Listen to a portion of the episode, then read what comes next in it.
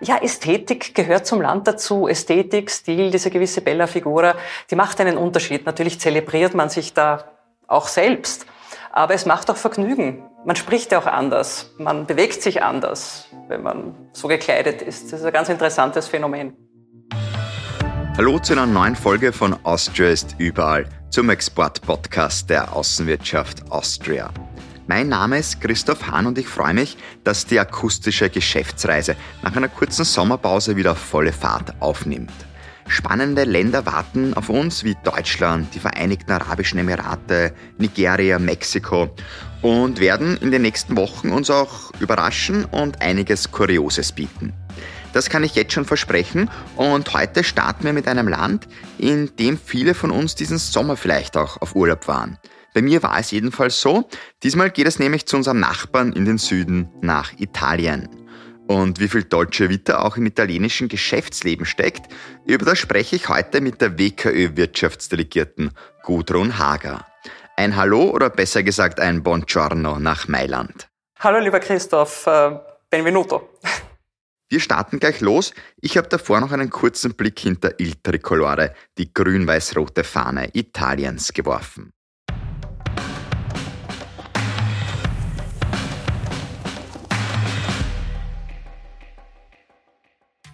Unestate Italiana. Spätestens nach der Fußball-Europameisterschaft ist der italienische Sommer wieder zurück. Angeschlagen von Corona, Staatsschulden oder auch den fehlenden Touristen scheint Österreichs zweitwichtigster Wirtschaftspartner das Schlimmste wieder überstanden zu haben. Die ewige Stadt Rom, Mailand oder auch Venedig erwachen und blicken zuversichtlich nach vorne. Und die Krise hat das Land auch zusammengeschweißt. Einige bekannte italienische Unternehmen wie Ferrari haben sogar ihre Produktion auf lebensnotwendige Beatmungsgeräte und Schutzvorrichtungen umgestellt. Und innovative Startups, ja, die wurden sogar mehr. Und was sich in Bella Italia sonst noch so tut, erfahren wir am besten bei einem Espresso mit unserer Wirtschaftsdelegierten Gudrun Hager.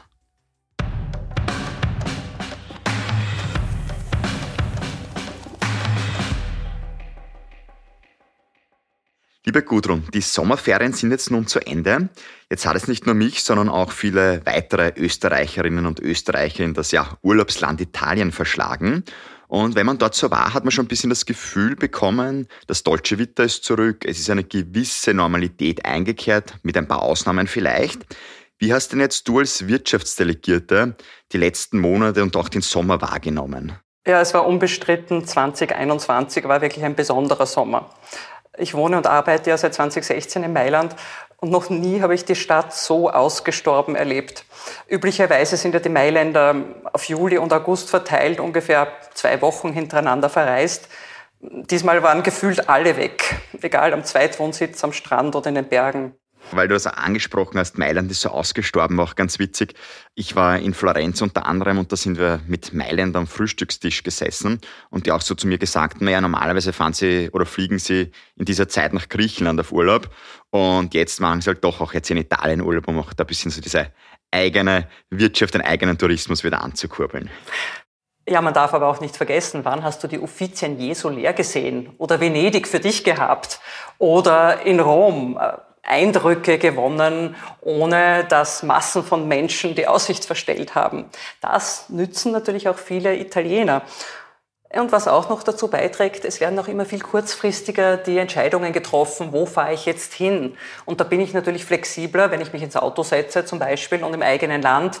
Und Italien als Land ist ja bekanntlich sehr, sehr groß, das Bel Paese, mit der gesamten Vielfalt und ich dann von dieser Vielfalt profitieren kann, ohne in ein Flugzeug zu steigen. Gott bewahre mich vielleicht um bestimmte Einreisebestimmungen, die sich ändern, kümmern zu müssen. Es ist in gewisser Weise auch eine Renaissance für Italien, ein Wiederentdecken des eigenen Landes, das trendig geworden ist. Das kann man durchaus so sagen. Wenn man jetzt als Österreicher Italien entdecken möchte oder vielleicht auch wiederentdecken, ähm, dann kommt einem schon so vor, dass vor allem auch bei den Unterkünften jetzt dieser Agritourismus sehr stark boomt. Also sprich Unterkünfte doch sehr stark mit dem Thema Nachhaltigkeit sich beschäftigen. Vice versa gibt es halt auch wieder dann einige Parkplätze, wo sich der Müll nur so sammelt. Wie schaut es jetzt denn aus in Italien mit dem Thema Nachhaltigkeit? Was würdest du sagen? Es stimmt, es zeigt sich alles. Aber eines zeigt sich besonders, Nachhaltigkeit ist hoch im Kurs. Die grüne Revolution ist festgeschrieben. Und zwar genau in diesem Wiederaufbauprogramm, das ja mit über 200 Milliarden vom EU Recovery Plan profitiert, entfallen 60 Milliarden, eine unglaubliche Summe auf Projekte im grünen Bereich. Also bis 2026 ist hier wirklich ein ambitioniertes Programm vorgesehen und wir beobachten genau, welche Projekte inkludiert werden, vor allen Dingen, wie die umgesetzt werden und wie auch österreichische Firmen dann davon profitieren können. Das heißt, das ist das Marktfeld in Wahrheit, um das es jetzt in den nächsten Jahren so richtig gehen wird. Es geht sehr stark um dieses Marktfeld, absolut. Aber gleichzeitig sehen wir auch, dass manche Städte hier auch schon Vorreiter sind. Als ich nach Mailand gekommen bin, war ich absolut erstaunt zu sehen, wie das Müllentsorgungssystem on demand und persönlich funktioniert. Mülltrennung ist ganz klar, es wird vor der Haustüre abgeholt das ist etwas, was man normalerweise nicht mit Italien verbindet. Aber Mailand ist sehr stolz darauf. Jetzt hast du Mailand angesprochen. Jetzt, wenn man ein bisschen weiter in den Süden schaut, wie schaut es denn da eigentlich damit aus? Ist es dort auch so angekommen? Kann es dort überhaupt angekommen sein oder gibt es da ganz andere Probleme in Wahrheit noch? Wie würdest du da so ein bisschen Nord-Süditalien das Gefälle beurteilen? Das Nord-Süd-Gefälle in Italien ist seit Jahren, seit Jahrzehnten ein enorm wichtiges Thema. Viele Projekte dienen ja dazu, dass man diese Schere wieder ein bisschen schließt. Das ist aber ein äußerst komplexes, schwieriges Unterfangen, Work in Progress sozusagen. Und auch die Pandemie hat jetzt nicht viel dazu beigetragen, dass man diese Ungleichgewichte etwas ja, ausgleichen kann, ausbalancieren kann. Es ist ja nach wie vor so, dass viele Leute aus dem Süden gerade in den Norden kommen, weil im Norden die Arbeitsaussichten, die beruflichen Möglichkeiten größer sind. Also auch eine Wirtschaftshauptstadt wie Mailand würde nicht funktionieren, wenn nicht ein Gutteil der Bevölkerung aus dem Süden hier mitarbeiten würde. Also das darf man nicht vergessen. Vielleicht hat aber auch gerade das Süden wiederum diese Bedeutung, äh, dass sich dort weniger für das Business hinfahre, sondern dass ich dorthin reise, um dieses Bel Paese zu genießen. Vielleicht auch ein bisschen in Richtung dieses Dolce Vita, das ja seit den 60er Jahren für Italien so ein Synonym geworden ist. Wenn man jetzt auch Österreich hernimmt, da spielt sich natürlich auch für Österreich alles oder vielleicht nicht alles, aber im Norden ab, oder? Kann man sagen. Es ist etwas schwierig zu berechnen, wir liegen nicht falsch, wenn wir sagen, ungefähr 80 Prozent unserer Wirtschaftsbeziehungen wird mit den nördlichsten Regionen Italiens abgewickelt. Klar, das sind die wohlhabendsten, die industrialisiertesten, die internationalisiertesten Regionen mit einer entsprechenden Industrie. Italien ist ja Europas zweitgrößter Industriestandort auch. Wir denken nicht immer daran. Jetzt Stichwort auch Industrie. Wo ist denn Austria überall in Italien zu finden? Was sind denn so die Sektoren, wo wir jetzt schon stark sind? Von den fast 10 Milliarden Euro, die wir jährlich nur an Waren, und da sind jetzt die Services gar nicht inkludiert, nach Italien liefern, ist alles dabei, was man sich vorstellen kann. Konsumgüter, Industriegüter. Es sind äh, Zulieferungen für die Bauwirtschaft. Wir haben Lösungen für den Umweltbereich. Wir sind im Immobiliensektor aktiv, in der Entwicklung. Und das ist vielleicht auch sehr wichtig zu wissen. Es geht ja nicht nur immer um irgendwelche Lieferungen, sondern es geht ja vor allen Dingen um gemeinsame Entwicklungen auch, um nicht nur in Italien zum Beispiel zu reüssieren, sondern auch im gesamten Weltmarkt ein wettbewerbsfähiges Angebot zu haben. Und das funktioniert auch sehr gut mit äh, italienischen Partnern. Kürzlich zum Beispiel bei einem ganz spannenden Projekt, wo es darum geht, noch bessere, noch energieschonendere Batterien und Antriebssysteme zu entwickeln. Gerade die grüne Mobilität ist ja ein ehrgeiziges und sehr zukunftsweisendes Projekt. Und da ist auch Österreich dabei. Oder im Bereich der Verpackung, im Bereich der Logistik, Infrastrukturen. Es sind wirklich ganz spannende Entwicklungen. Und ähm, ja, und wenn wir uns anschauen, in 1100 italienischen Unternehmen steckt ganz klar auch Österreich und eine österreichische Beteiligung drinnen. Also man kann das Grün der Trikolore weggeben und auch mal ein Rot, ein zweites Rot dazu machen, dass es dann nach Rot-Weiß-Rot ist. Und umdrehen müsste man sie natürlich auch. Ich würde die Fahne einfach verbinden und das Ganze noch in so ein schönes A geben ja, mit, mit, den, mit, den, Farben. Wunderbar. Dann ist der Austria, ist überall Stempel endgültig ja, oben. Man darf auch nicht vergessen, diese psychologische Wirkung, die, apropos italienische Fahne, gerade auch der Gewinn der Fußball-Europameisterschaft hatte die gerade in einer Zeit war, wo sich Italien und Europa wirklich äh, wieder fast gefunden haben. Also ich glaube, Italien hat sich noch nie so europäisch gefühlt oder vielleicht Europa noch nie so italienisch wie während dieser letzten Phase oder insbesondere während äh, des letzten Matches der Fußball-EM. Ja, ich muss sagen, als rot-weiß-roter Fußballfan hat mir das Herz noch ein bisschen geblutet, wie wir gegen die Italiener ausgeschieden sind.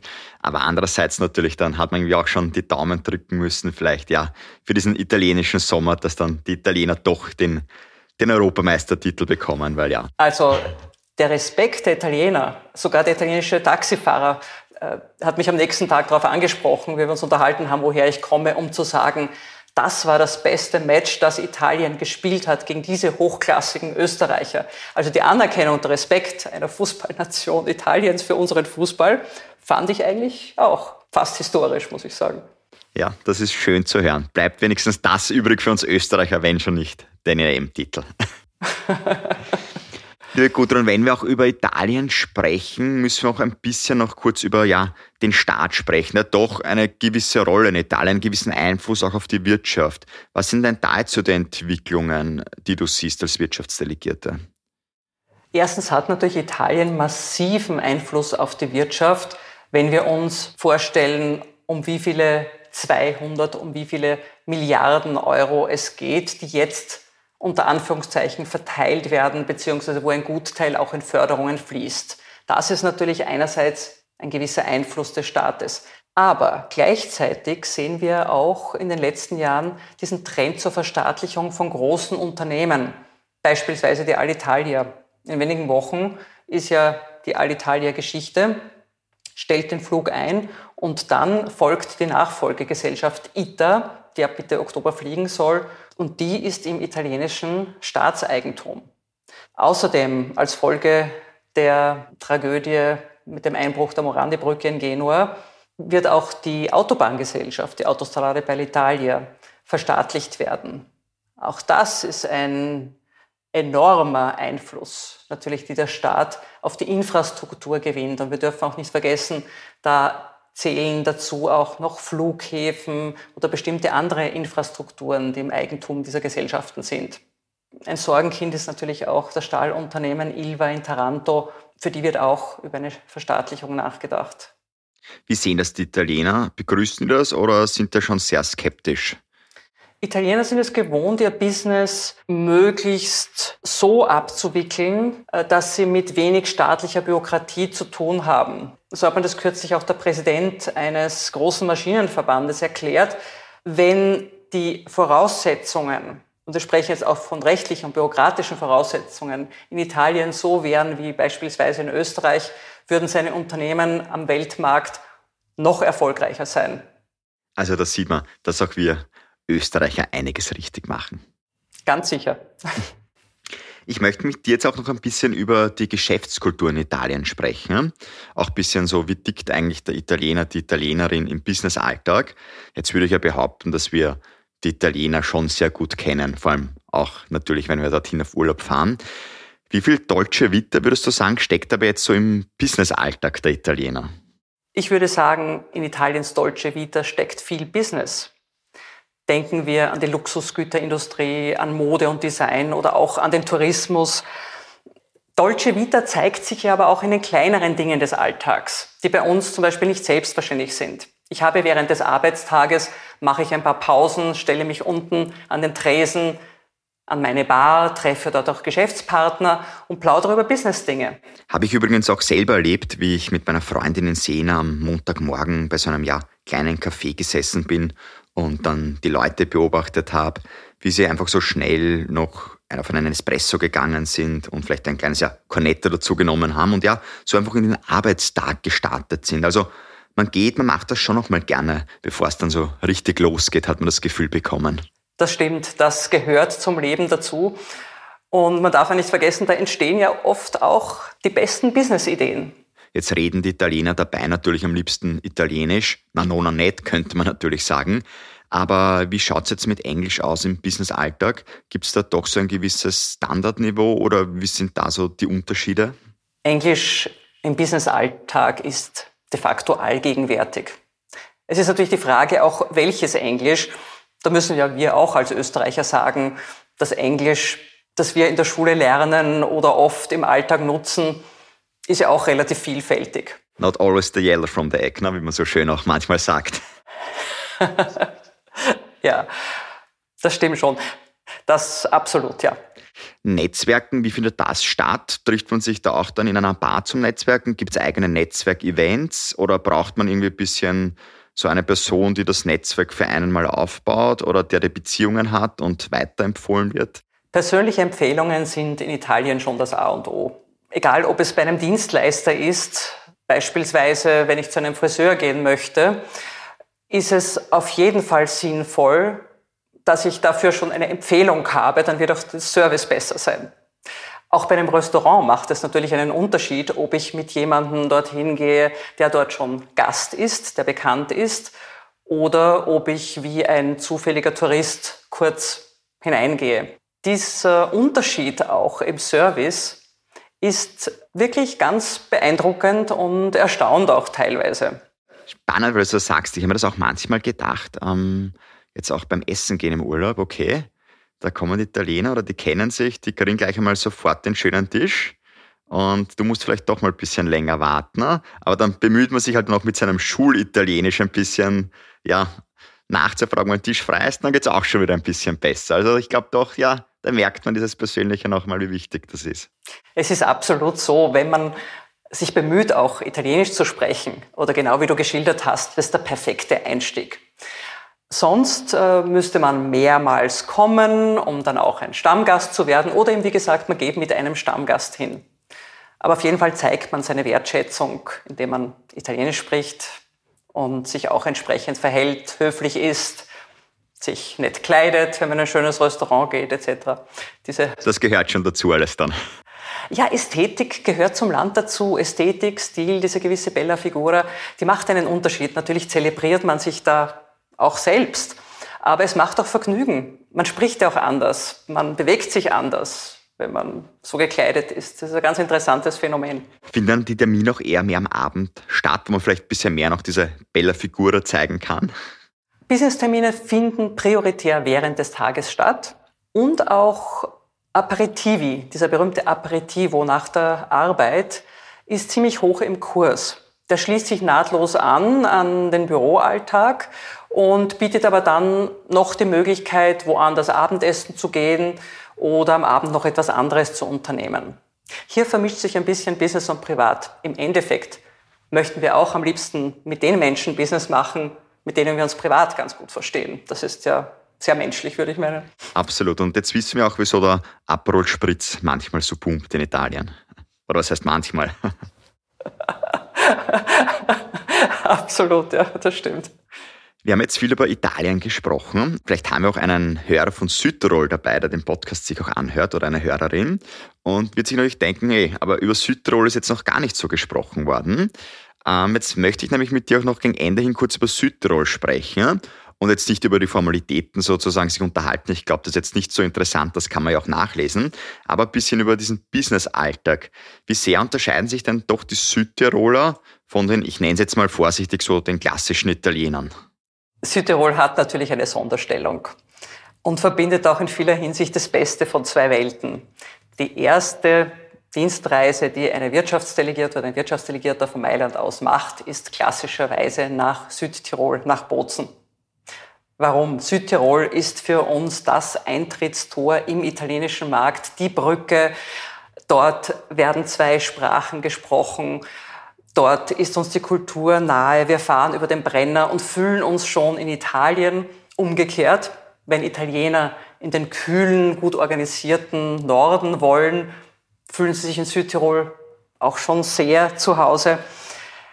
Die gesamte Businesskultur dort empfinde ich als sehr europäisch, als engagiert, auch wieder Schollen verbunden, äußerst erfolgreich, wenn ich mir auch anschaue, die wirtschaftliche Entwicklung und welche Firmen sich dort etabliert haben.